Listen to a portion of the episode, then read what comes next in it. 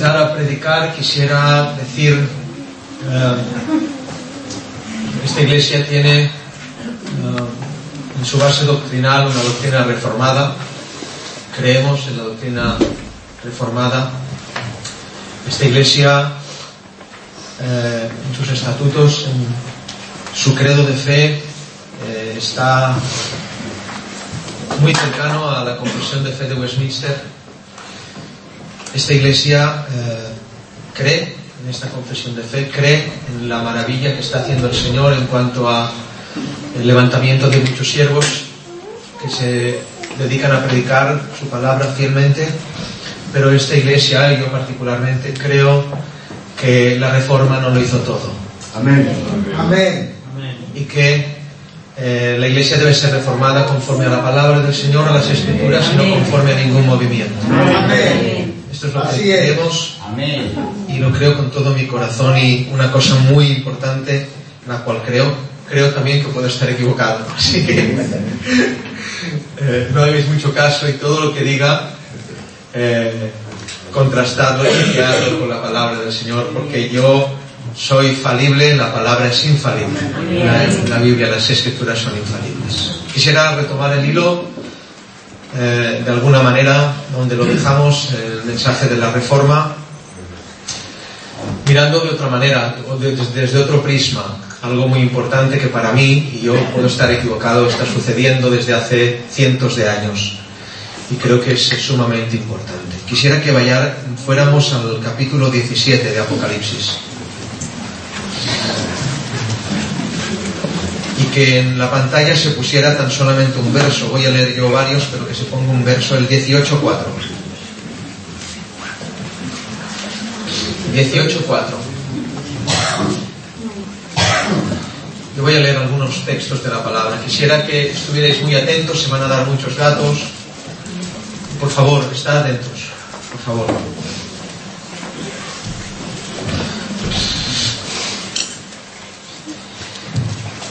Vino entonces uno de los siete ángeles que tenían las siete copas y habló conmigo diciéndome, ven acá y te mostraré la sentencia contra la gran ramera, la que está sentada sobre muchas aguas, con la cual han fornicado los reyes de la tierra y los moradores de la tierra se han embriagado con el vino de su fornicación.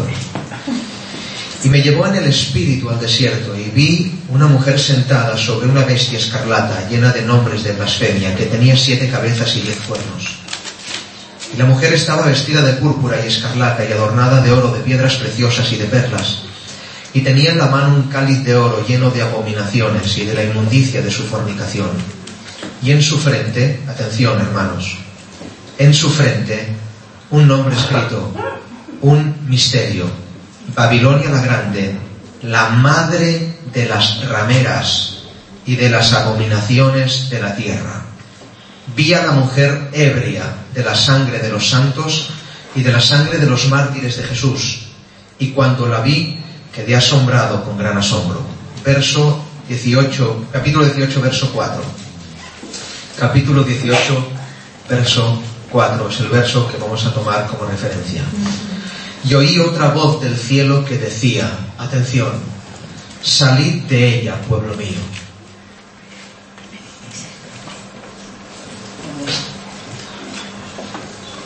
Y oí otra voz del cielo que decía, salid de ella, pueblo mío, para que no seáis partícipes de sus pecados, ni recibáis parte de sus plagas.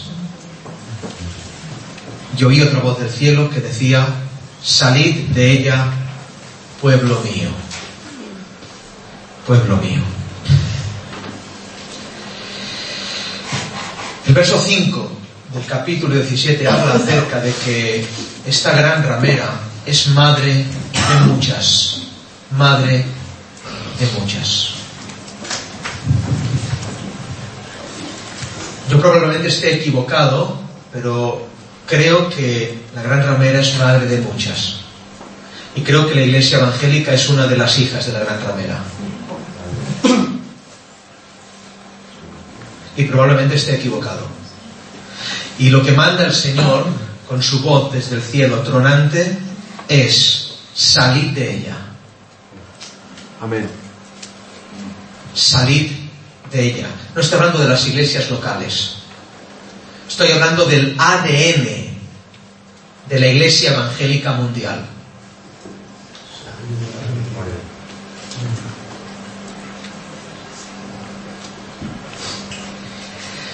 Cuando alguien desea saber quiénes son sus progenitores, esos son los padres, hay que hacer una prueba de paternidad o de maternidad. Y para discernir, saber, entender, descifrar quién es la madre de la iglesia evangélica, tendremos que ir a hacerle una ADN, una prueba de ADN, no solo a la madre, sino a la iglesia evangélica. Y mirando este ADN, contemplaremos si es verdad lo que estoy hablando o si no es verdad lo que estoy hablando. Y repito, no estoy hablando de denominaciones, de iglesias locales, hablo del movimiento evangélico tal como está ahora. Amén. Para mí es más católico que cristiano. Amén.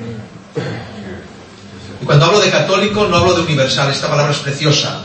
Iglesia católica significa iglesia universal, no, hablo de Roma. Amén.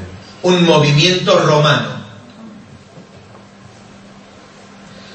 La prueba de paternidad o de maternidad se le hace a la madre y se le hace a los hijos. Nosotros vamos a hacer la prueba a ambas cosas. La prueba de la madre la tenemos aquí. Si leemos estos textos sabemos el AD- el ADN que tiene la madre. Leyendo Apocalipsis 17 y 18 contemplamos claramente cuál es el ADN de la madre. Históricamente, escuchad bien, no os perdáis, históricamente durante la mayoría de, de siglos de la historia de la Iglesia, los teólogos han creído claramente y han identificado a la gran ramera como la Iglesia Católica Apostólica Romana. Yo lo creo. Para mí lo es. Pero creo que la Iglesia Católica Apostólica Romana es madre de muchas. Amén. Y para resolver una crisis de identidad, los hijos adoptados eh, desean saber quiénes son sus padres. Y para resolver esa crisis de identidad se hacen la prueba. Tenemos que hacernos la prueba, hermanos. Dicha prueba establece un parentesco, es una prueba de sangre y de saliva. Se hace así, si alguien quiere saber quiénes son sus padres, tienes que hacerte una prueba de sangre y de saliva. Y se analiza primero el ADN de la madre y de los padres, en este caso la madre, y luego se analiza el ADN de los hijos.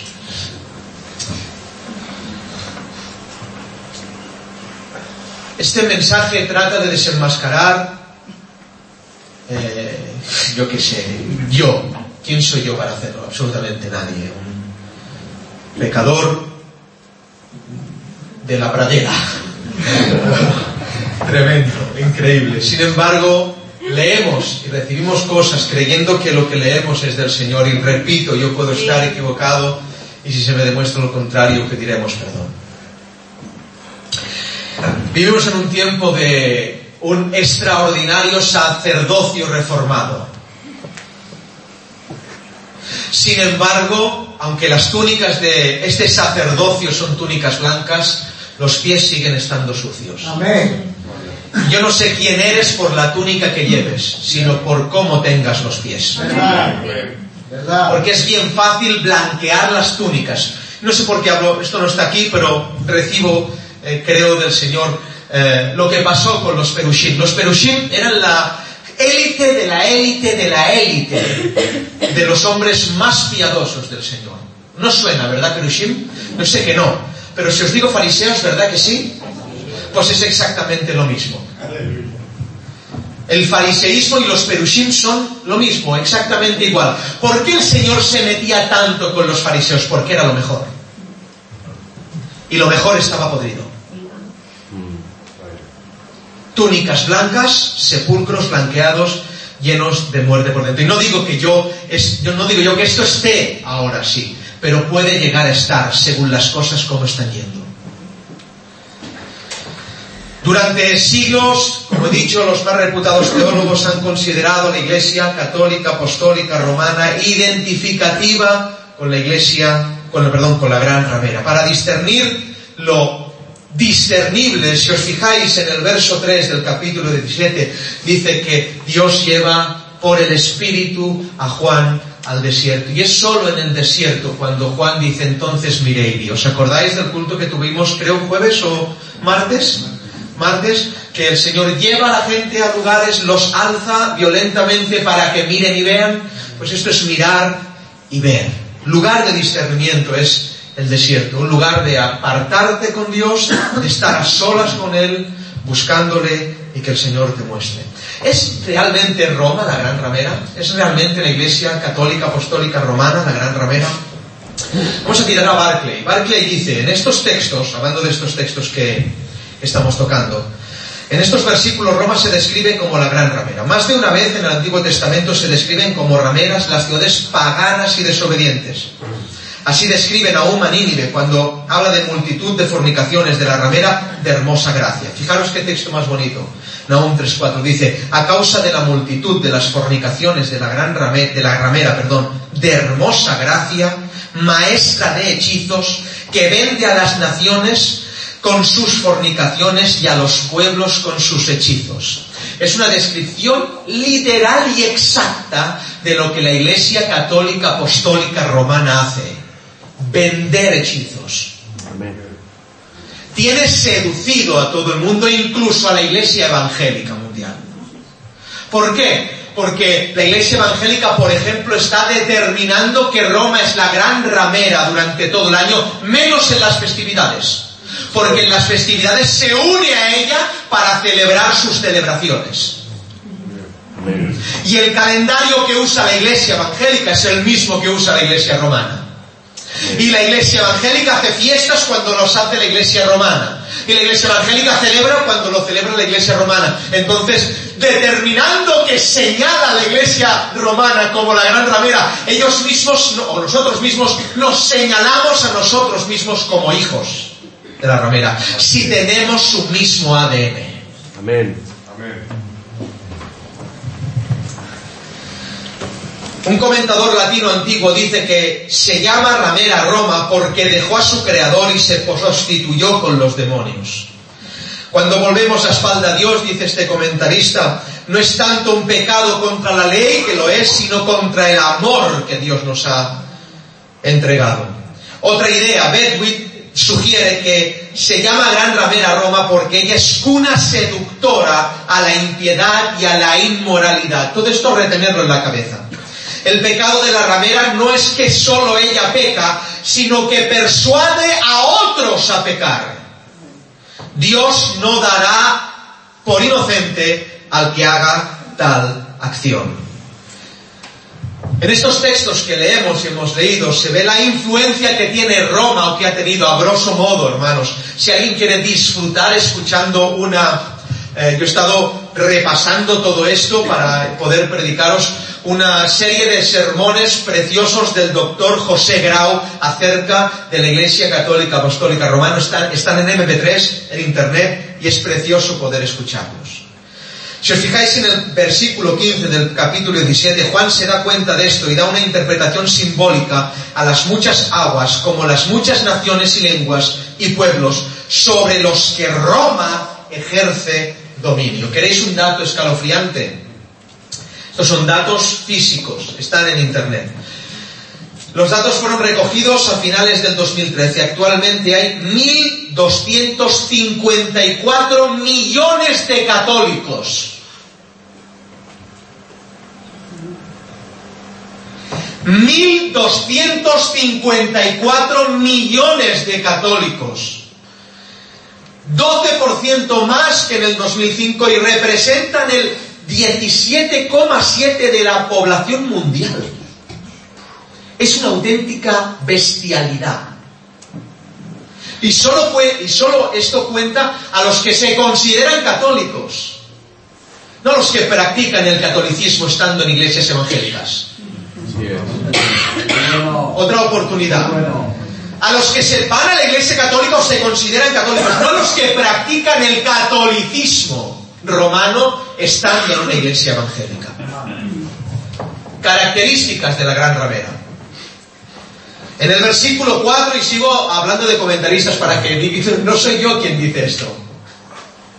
Menos mal. En el versículo 4 la mujer se dice que está vestida de púrpura y escarlata y engalanada con toda clase de adornos. Esto es simbolismo del lujo de Roma y de las maneras cortesanas y lujuriosas a que está acostumbrada. El retrato de una cortesana lujosa decorada con toda clase de joyas para seducir a los pretendientes. La mujer se dice que en la mano tiene una copa de oro llena de abominaciones. Aquí tenemos otra descripción de Babilonia. Se ha manifestado algo. El espíritu de Roma es el mismo que de Babilonia y es el mismo que ha estado influyendo a un mundo religioso durante siglos y milenios. Babilonia es exactamente lo mismo que Roma. Y Roma es exactamente lo mismo que Babilonia. Amén. Aquí tenemos otra descripción de Babilonia, tomada directamente de la condenación profética del Antiguo Testamento. Jeremías dijo, una copa de oro que embriagó a toda la tierra fue Babilonia en la mano del Señor. De su vino bebieron los pueblos, se aturdieron las naciones. Notemos otra vez que Roma y Babilonia es exactamente lo mismo. Por eso, todas las costumbres de Roma hoy tienen un origen en Babilonia. Amén. Así es.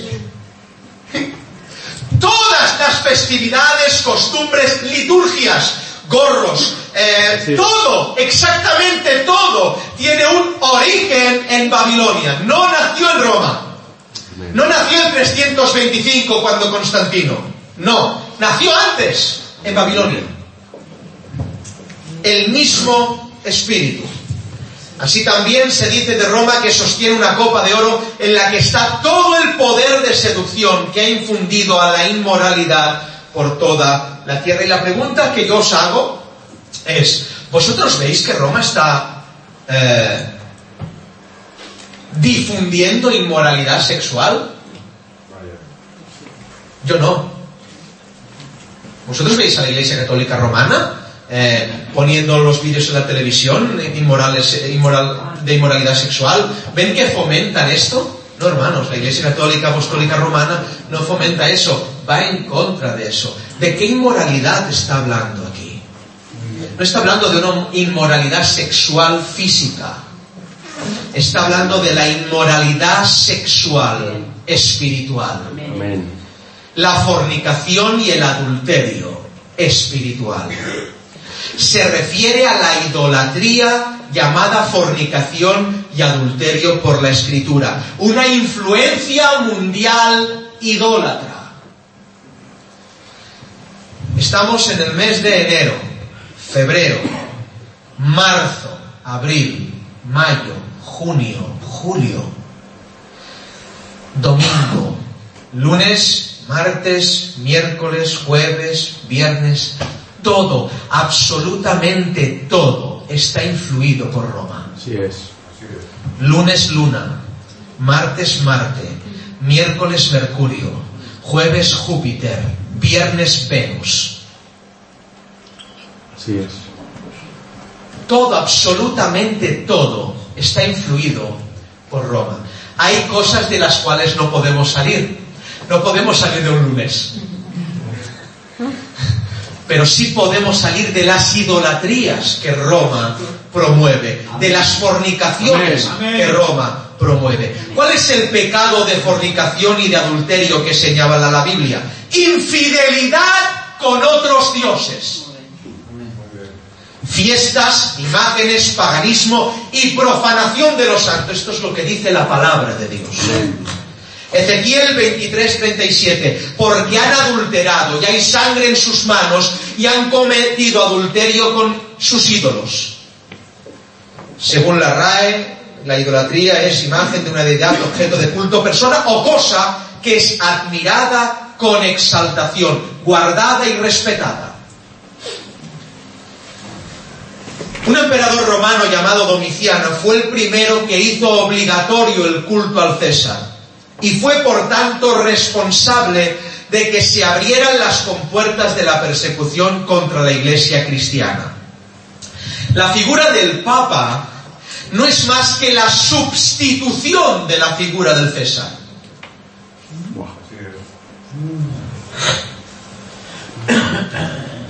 ¿Han entendido? Eh, no es que Roma haya desaparecido, continúa, el imperio romano sigue.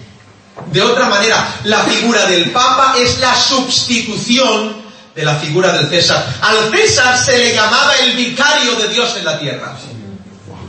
Al Papa se le llama el vicario de Dios en la tierra. Amén. Al César le rendían culto las naciones, al Papa le rinden culto las naciones, respeto y pleitesía. Luego la figura del Papa no es más que la sustitución de la figura del César. Solo cambia el nombre, pero el poder idólatra sigue siendo el mismo. Una de las características del César es que el César instituía festividades y dominaba el calendario. Una de las actividades de la Iglesia Católica Apostólica Romana es que mundialmente domina el calendario. Amén. Se tiene que parar el mundo cuando ella dice. Se tiene que vender cuando ella lo dice. Se tiene que comprar cuando ella lo dice. Se tiene que comer cuando ella lo dice. Se tiene que cenar cuando ella lo dice. Para el mundo a sus anchas. Lo domina como quiere. Es por eso que la figura papal sigue siendo así. Roma instituye fiestas en las cuales proporciona alegría, emociones, etc. Aunque en realidad se rinda pleitesía al César, Papa o a la señora Ramera. Amén. Roma, Ramera, tiene un cáliz en la mano lleno de abominaciones. Con ese cáliz emborracha a sus amantes. Amén. Los embriaga de tal forma que los aturde. Estamos viendo claramente como hay iglesias donde ponen, hermanos míos, eh, cuando vienen estas fiestas, ponen altares incluso a las fiestas romanas. Quedan ebrios, emborrachados. Hasta que después, cuando pasa, siguen señalando a Roma. Amén, amén, ¿Qué significa esto? Así es. El cáliz lleno de abominaciones es un cáliz lleno de idolatrías, de fornicaciones, de herejías y sobre todo de hechizos, como hemos leído en Nahum 3.4. Se sienta sobre las aguas. Sobre las aguas la misma Biblia dice que es sobre muchas naciones. Se viste esplendorosa, pero dice, pero tiene un nombre en la frente. Esto me llamó mucho la atención. Tiene un nombre en la frente. ¿Saben? La mujer se dice que tiene un nombre en la frente en el verso 5 y en Roma esto es muy característico. Las prostitutas de los burdeles públicos llevaban en la frente una cinta en la que ponía su nombre. Lo que está diciendo Juan es, es todo esto, pero escuchadme, es una prostituta. Amén. Lo pone en su frente. Conozco su nombre. Aleluya. Es otro detalle gráfico del retrato de Roma como la gran prostituta corruptora de las naciones. Es evidente lo que es, pero sigue hechizando constantemente, siendo hechicera y se sienta sobre las aguas, dominando a las naciones. Y es ramera, significa que vende sus servicios. Números 25, las hijas de Moab ofrecen placer a cambio de idolatría, quien quiera que lo lea, no vamos a entrar ahí. Vende vivir en deleites y ser salvo.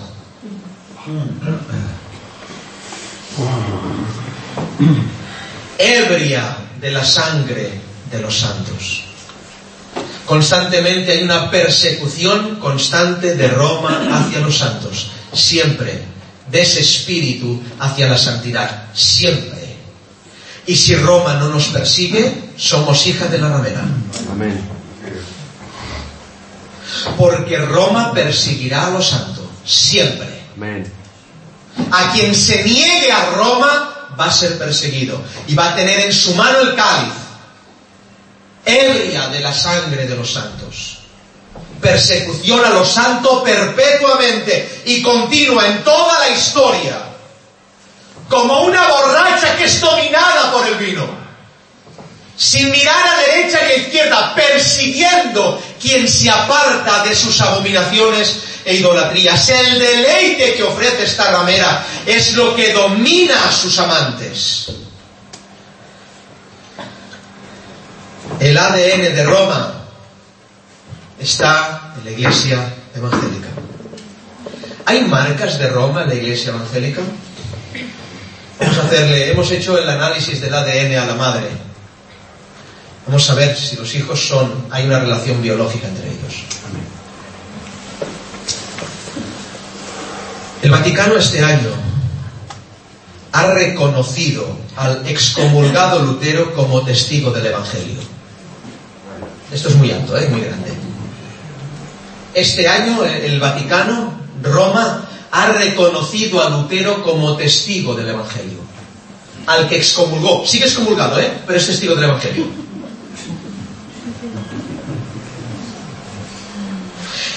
Esto eh, nos hace entender que cada vez hay menos diferencias entre la Iglesia católica y la Iglesia protestante. Cada vez hay menos. Cada vez nos parecemos más. Antes nos diferenciábamos. Ejemplo, ¿os acordáis en, aquellas, en aquellos tiempos donde eh, la Iglesia católica, no os acordáis físicamente, pero tendréis que hacer memoria histórica, participaba de aquellos bulos de indulgencia un documento expedido por la Iglesia Católica Apostólica Romana, el cual concedía beneficios y perdones varios. Se vendían los bulos y comprabas un bulo con dinero y luego ya podías pecar. ¿Eh? Esto ha pasado. O sea, es que quiero odiar. Bueno, pues eh, tranquilo, si pagas puedes odiar porque tenemos un bulo de indulgencia para tu pecado. Bueno, la iglesia evangélica vende bulos de indulgencias también. Ven al culto tranquilo. Tú ven al culto, no, te, no pasa nada. Ven a la iglesia. Y si vienes a la iglesia tranquilo, ya pasará. No pasa nada. No hay un mensaje de arrepentimiento. No se señala los pecados, se señala el pecado solamente tirándolo desde el púlpito. Muy pocas veces se habla de los pecados de la iglesia, muy pocas veces. Pero cuando se baja abajo no hay una cúpula de hombres que estén señalando al traidor en la iglesia. Y el traidor se sienta en la iglesia como Señor. No se exhorta al abandono de los pecados, no se aplica la palabra. Solamente se lanza teológicamente.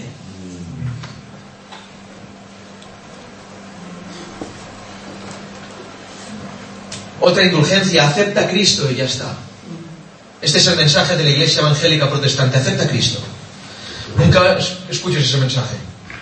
No sirve de nada aceptar a Cristo, es que Cristo te acepta a ti. Amén. Amén. Arrepiéntete. Ese es el mensaje. Amén. Arrepiéntete de tus pecados, arrepiéntete y cree en el Evangelio.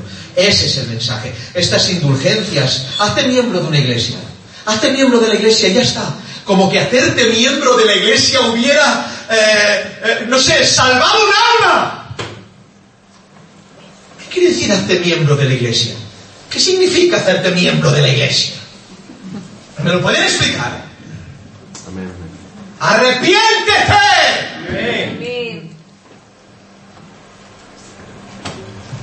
Estas indulgencias expedidas por los hombres que provocan que el hombre continúe en el pecado siendo protestante sin protestar. Y la iglesia evangélica no protesta. Nos quedamos mudos ante lo que hacen. No hay predicadores que salgan a la calle y hablen acerca de lo que cree la iglesia verdadera acerca de la homosexualidad. ¿Por qué? Porque nos van a meter presos. No hay nadie. Sí que los hay, hermanos. Estoy haciendo una hipérbole, sí que los hay, pero no ese es el fundamento. Abominaciones de la iglesia católica que parece que estén en la iglesia evangélica. Jesús dijo, no llaméis a nadie padre. Al Papa se le llama padre, Amén. pero también nosotros llamamos padres a muchos. Tenemos varios papas.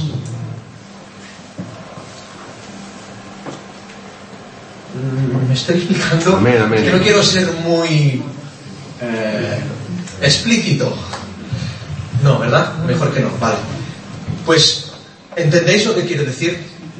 El Papa fulano, el Papa mengano, el Papa sotano, el Papa aquí, el Papa allí. ¿Qué significa esto? Solo hay un Padre que es Dios. Amén. Y solo uno murió por nosotros. Amén. Uno solo, que es Cristo. A Él sea la gloria, Amén. a Él sea la honra, a Él sea toda la alabanza. La Iglesia Católica clama que la Biblia y la tradición, escuchad, esto es uno de los lemas de la Iglesia Católica, que la Biblia y la tradición son fuentes de revelación. La Iglesia Evangélica dice que solo la Biblia es fuente de la revelación. Sin embargo, eleva a la tradición al canon. Voy a repetirlo. La Iglesia Católica dice que la Biblia y la tradición son las fuentes de la revelación. La Iglesia protestante no, solo faltaría, ¿eh? Decimos que solo la Biblia es la revelación. Sin embargo, no toques con la Biblia una tradición que te echan. Amén. Que sí. Porque si tocas una tradición con la escritura, ya no perteneces a nosotros. Así es. Verdad, verdad. Hay del ADN de la gran ramera en, en la hija. Amén. Amén. amén. Está Claro. la liturgia. Luego entraremos en eso si Dios quiere. Hoy la tradición evangélica se ha elevado a doctrina. Cuidado, hermanos, porque las tradiciones de la iglesia no son doctrina. Amén. La doctrina está aquí. Amén. Ninguna tradición puede ser elevada a doctrina. Eh, eh, Marcos 7:13 dice, invalidando la palabra de Dios con vuestra tradición que disteis y muchas cosas hacéis semejantes a estas. Es decir, la tradición elevada al canon bíblico provoca que se invalide la palabra. Hay del ADN de la gran ramera en nosotros, hermanos. Hagamos autocrítica. Identidad del pueblo es ADN. Eh, Identidad cultural es un conjunto de valores, orgullos, tradiciones, símbolos, creencias y modos de comportamiento que funcionan como elementos dentro de un grupo social. La iglesia evangélica clama que solo la escritura es la fuente de revelación. Sin embargo, las tradiciones católico-romanas imperan en ella. ¡Qué contradicción tan grande! ¡Qué contradicción! Y ahora algo así muy, muy tácito, muy eh, específico. ¿eh? Eh, ¿Puede alguien señalar a una mujer ramera, a alguien que practique lo que practica la ramera? Eso por lo menos es ser hipócrita. Señalar a una mujer prostituta, alguien que ejerce la misma función, es de ser hipócrita. Apliquemos esto. ¿Cómo vamos a señalar a la católica, a la gran ramera, si practicamos lo que practica ella? Así es. Amén, amén. Sigamos reformando. Sigamos la reforma. El espíritu que Dios levantó en aquel tiempo, en los puritanos, sigamos reformando. Gloria a Dios. Continuémonos saliendo de ella. Escuchad, salid de ella, pueblo mío. Amén. Salid de ella. Amén, amén. Significa que dentro de la ramera hay pueblo que tiene que salir. Así es. Amén, amén. Muy bien. pueblo de Él. Pero hay un mandato que se oye desde el cielo, salid, no sea que seáis contados con sus pecados y las plagas os lleguen a vosotros. Salid. Amén, amén. La iglesia evangélica es menos hipócrita porque cada vez denuncia menos. Entended esto. Puede señalar, cada vez se señala menos. Cada vez somos menos hipócritas, pero somos más romanos, porque cada vez nos parecemos más. Donde la iglesia protestante dice sola escritura, la iglesia católica dice sola iglesia. Otro de los lemas de la iglesia católica es sola iglesia. La mayoría de las tradiciones y litúrgicas, liturgias evangélicas no salen en ningún lugar de las escrituras, otra contradicción. La mayoría de las liturgias que hacemos no están en la palabra. Muy bien. No existen. ¿Veis a los cristianos evangélicos reunirse en las noches, tenerlo todo en común? ¿Veis a gente que tiene un chalet y, lo- y está sentado al lado de alguien que no puede pagar la luz y le da de lo suyo? Esto es lo mínimo. Amén, amén. No existe.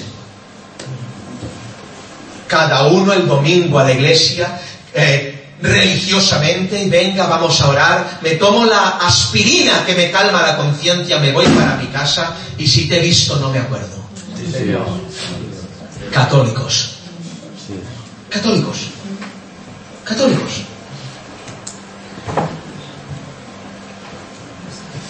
Marcos 9:38. ¿Saben qué pasa? Que me, me- me- me molesta que cuando se hablan estas cosas te segreguen y te separen.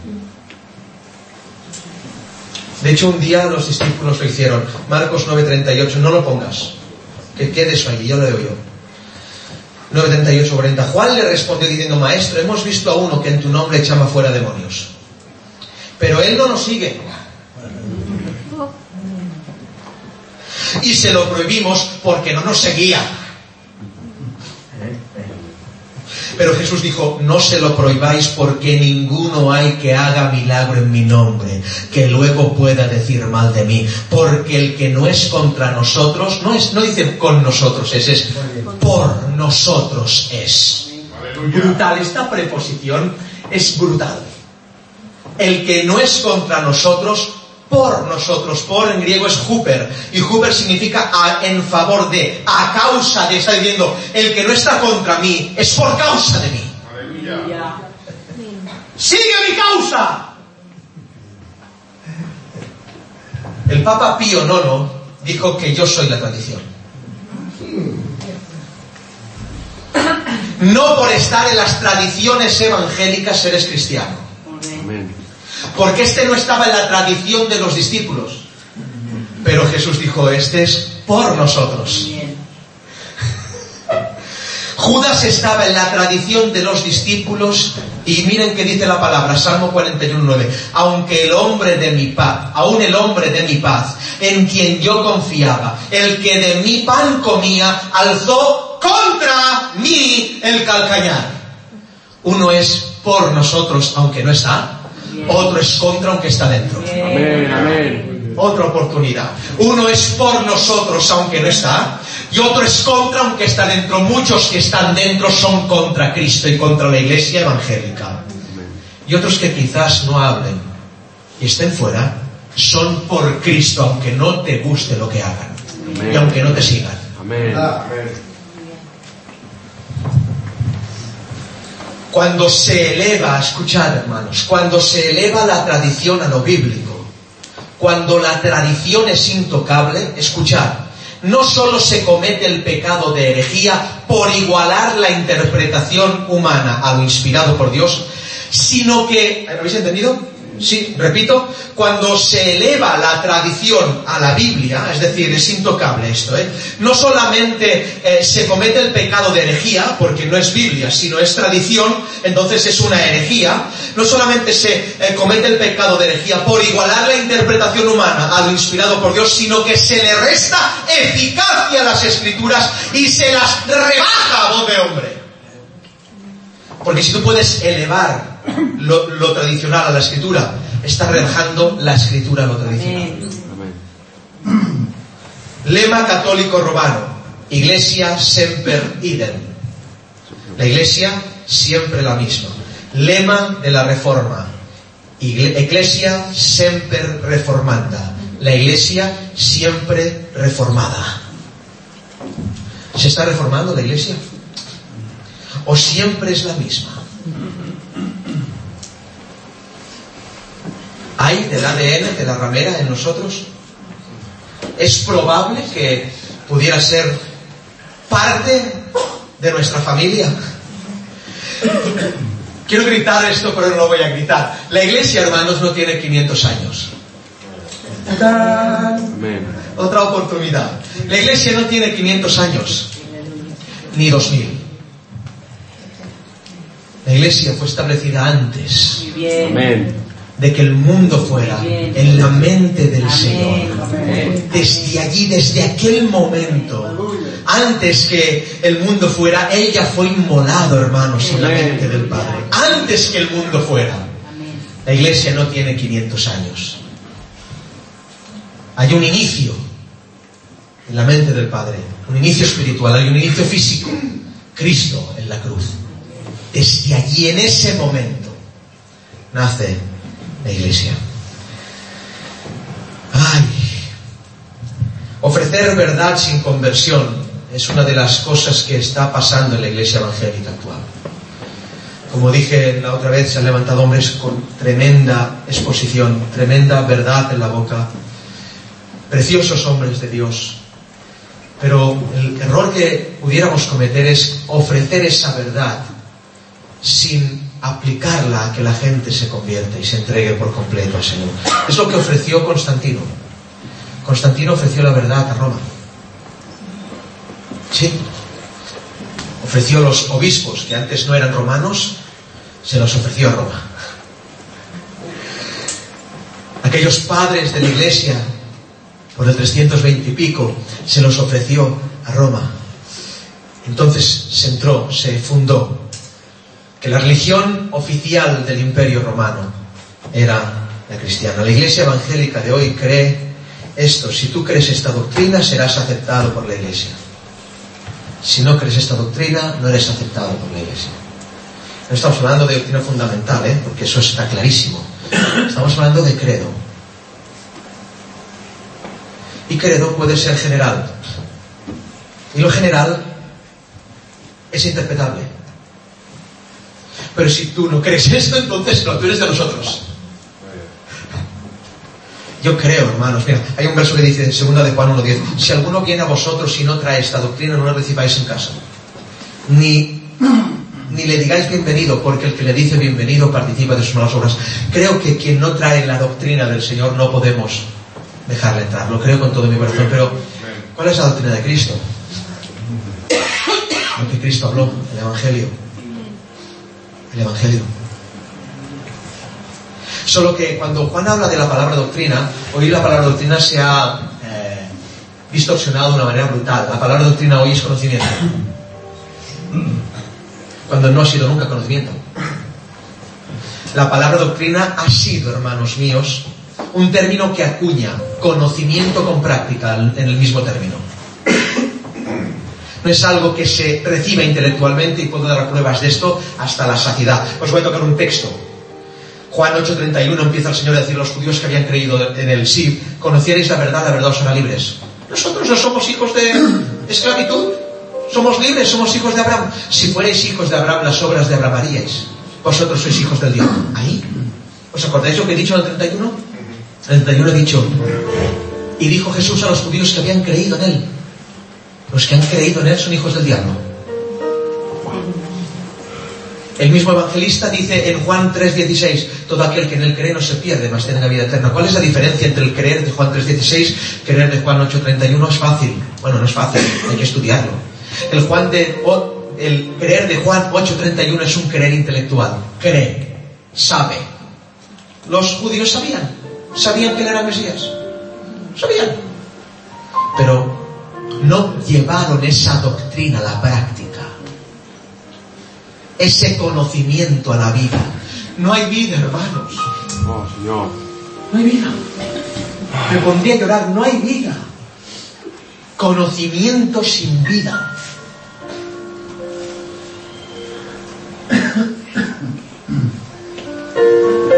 Si fuerais hijos de Abraham, les dijo, las obras de Abraham haríais.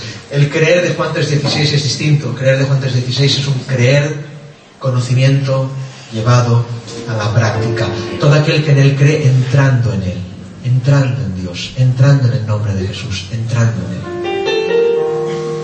La iglesia evangélica actual ofrece amparo si se adopta su ideología, porque más que doctrina es ideología.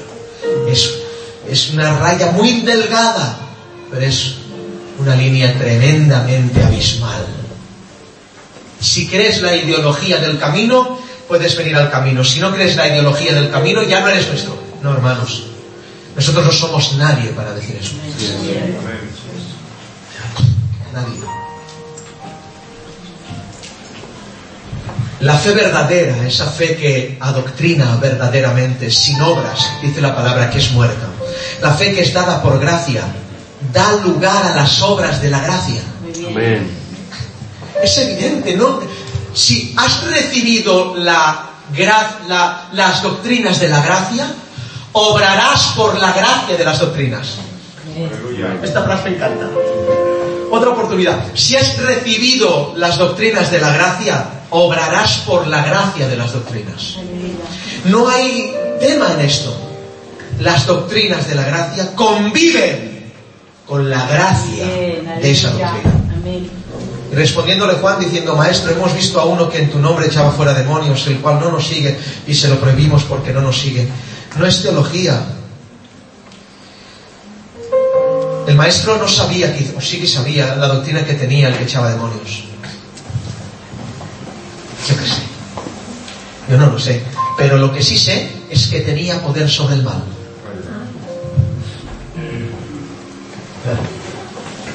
Lo que sí sé es que la doctrina de ese que iba solo tenía autoridad sobre el pecado y sobre el infierno. No es teología, es poder por encima del mal.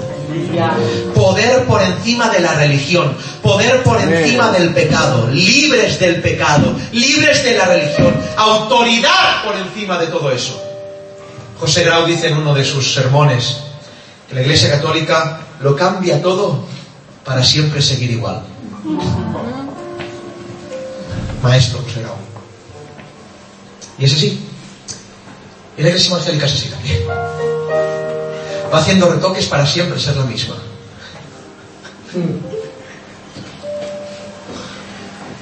Otro de, las- de los lemas de Roma es que Roma nunca se equivoca. La Iglesia Evangélica es así, nunca se equivoca. Roma es la misma a pesar de las transformaciones históricas. La Iglesia Evangélica llevamos cientos de años siendo los mismos a pesar de tantos testimonios históricos.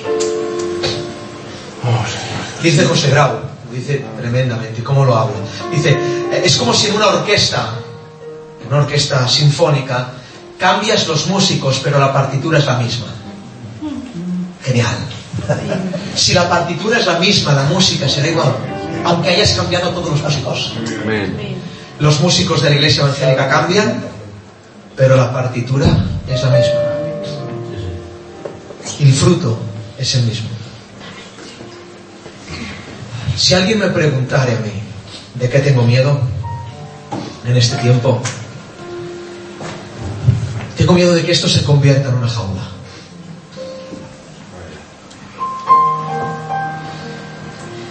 Tengo miedo a empuñar estos barrotes hasta que el tiempo y la costumbre hagan que los acepte. Tengo miedo de que esto se convierta en una religión más. Tengo miedo de que este lugar se convierta en algo similar a lo que detestamos. De eso tengo miedo. Os prometo que preferiría cerrarlo hoy. ¿Hay ADN? Pregunto, ¿hay ADN de la gran ramera? Esto es una pregunta muy dura, hermanos. Muy, muy, muy dura. Muy dura. ¿Eh? Yo sigo, ¿eh? La iglesia romana eh, clama este lema, Ecclesias totus Christus. Significa, es la iglesia del Cristo total. La iglesia católica se le aplica al capítulo 21 y 22 de Apocalipsis como que fuera la nueva Jerusalén. Es decir, para ellos Roma es el centro de todo. La iglesia evangélica para ella es el centro de todo.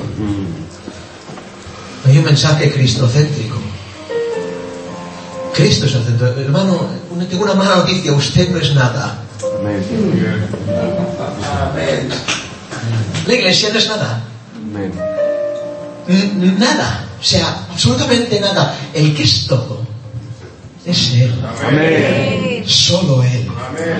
Aleluya. La Iglesia Católica se erige como sacramento universal de la salvación. La iglesia evangélica también. Si no vienes a la iglesia evangélica no eres salvo. ¿Saben cuál es el pecado más grave que ve la iglesia católica? Es, esta es buena. La iglesia católica ve el pecado más grave en no ser católico. Bueno, la iglesia protestante también, ¿no? El pecado más grave es no ser protestante. Otro de los, de, los eh, liturgias que hacen, y nosotros no nos atreveremos a decir esto, solo me atrevo yo, se ve, no sé, es la canonización de los católicos. ¿Sí? Canonización es la declaración oficial por parte del Papa de la santidad de un beato, con la que se autoriza su culto en toda iglesia católica. Es decir, canonizan un hombre y se le puede hacer culto. A ver, pero ¿y esto qué tiene que ver? Nosotros casi hacemos cultos con los hombres. Por poco no le hacemos culto a la reforma. Por poco no le hacemos culto a Lutero. Por poco no le hacemos culto a Calvino.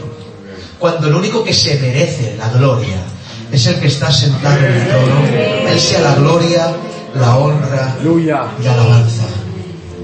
Leed estos libros. No, hermanos, leed la Biblia.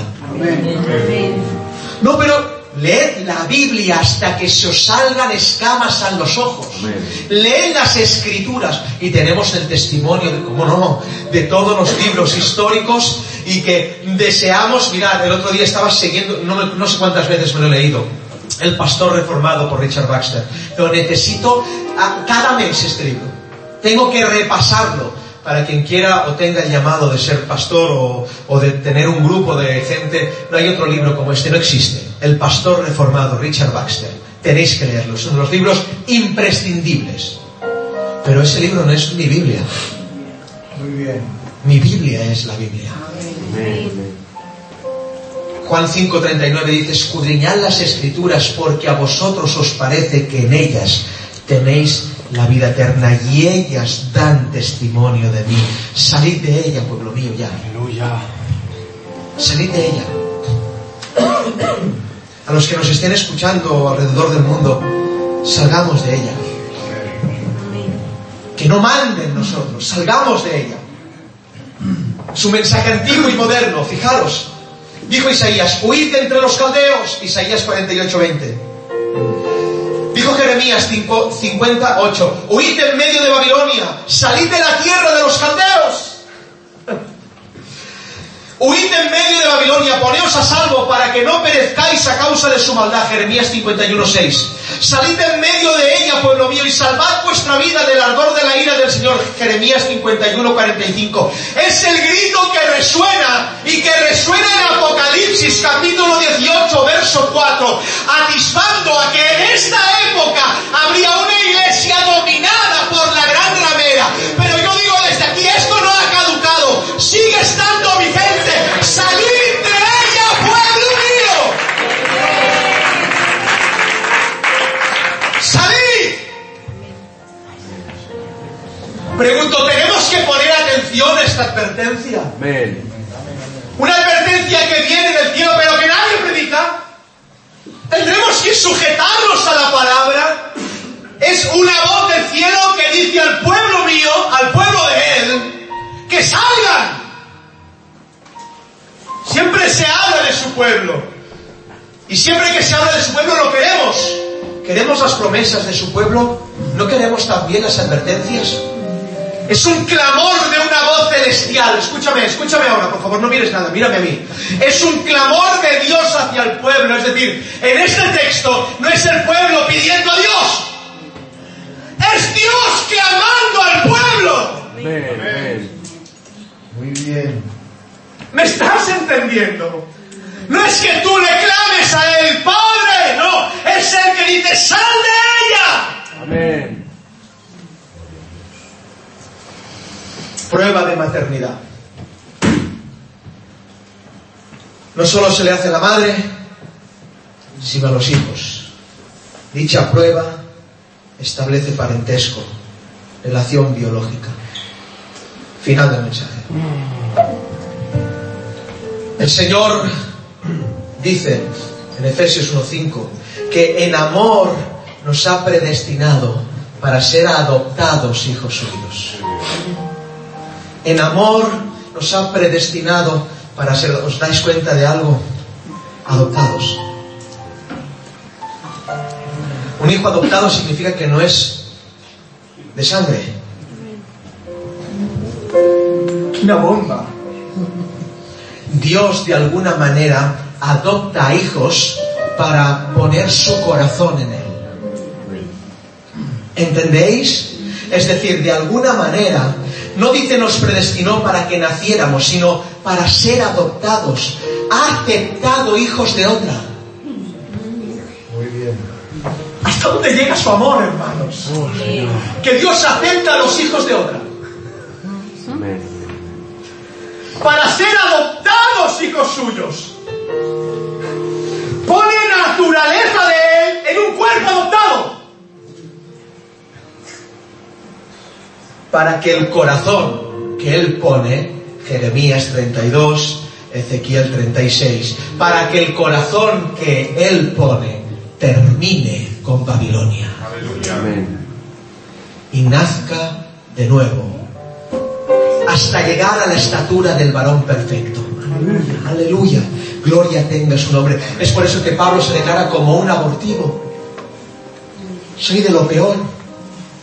Cuán grande e inefable es la gracia de Dios, ya que esto nos muestra que Él adopta a hijos para hacerlos nacer de nuevos hijos suyos. Si estamos en la verdad, el Evangelio verdadero siempre habla de que aplasta la cabeza de la serpiente. Si estamos en la verdad, viviremos por encima de todas estas cosas. Si estamos en la verdad, no nos dominará la embriaguez de la ramera. Y paulativamente, pero sin pausa, y quizás poco a poco, pero vayamos instruyéndonos dentro de nosotros, dejando y abandonando las prácticas de la Iglesia Católica Apostólica Romana y convirtiéndonos a las Escrituras. Amén. Tarde o temprano, así será. La expresión más sutil de la serpiente es crear un sistema religioso. Y ese sistema religioso es lo que está aconteciendo alrededor del mundo. Permite, de alguna manera, afectar a la iglesia evangélica para que el sistema de ella, sutilmente, sea impuesto en nosotros los protestantes. Pero tengo una buena noticia. Esta mujer está sentada sobre una bestia terrible. Rameras, bestias, miles de cuernos. Pero la Biblia dice, y pelearán contra el cordero. Pero el cordero vencerá. Amén. Aleluya. Pelearán contra el cordero. Pero el cordero vencerá. De nada, de ningún recuerdo quedará de los exitosos predicadores que se les otorga plaza a las grandes congregaciones, no por el mensaje que tienen, sino por los pecados que caen, no desde el púlpito, sino desde abajo. J. I. Packer dice de Richard Baxter, el pastor reformado, el que escribió, dice así, escuchad, no simplemente, dice Baxter usó la palabra reformado, escuchad, escuchad, muy importante, Baxter usó la palabra reformado no simplemente para significar que él era calvinista en su doctrina, sino más bien para significar un pastor renovado y avivado en la práctica. Baxter dijo lo siguiente, si Dios reformara a los ministros y los avivara a cumplir celosa y fielmente con sus deberes, entonces ciertamente el pueblo sería reformado y despertado. Si nuestro evangelio no vence a eso, no estamos en la verdad. El Evangelio de verdad vence a la serpiente. Amén. El Evangelio de verdad vence a la bestia.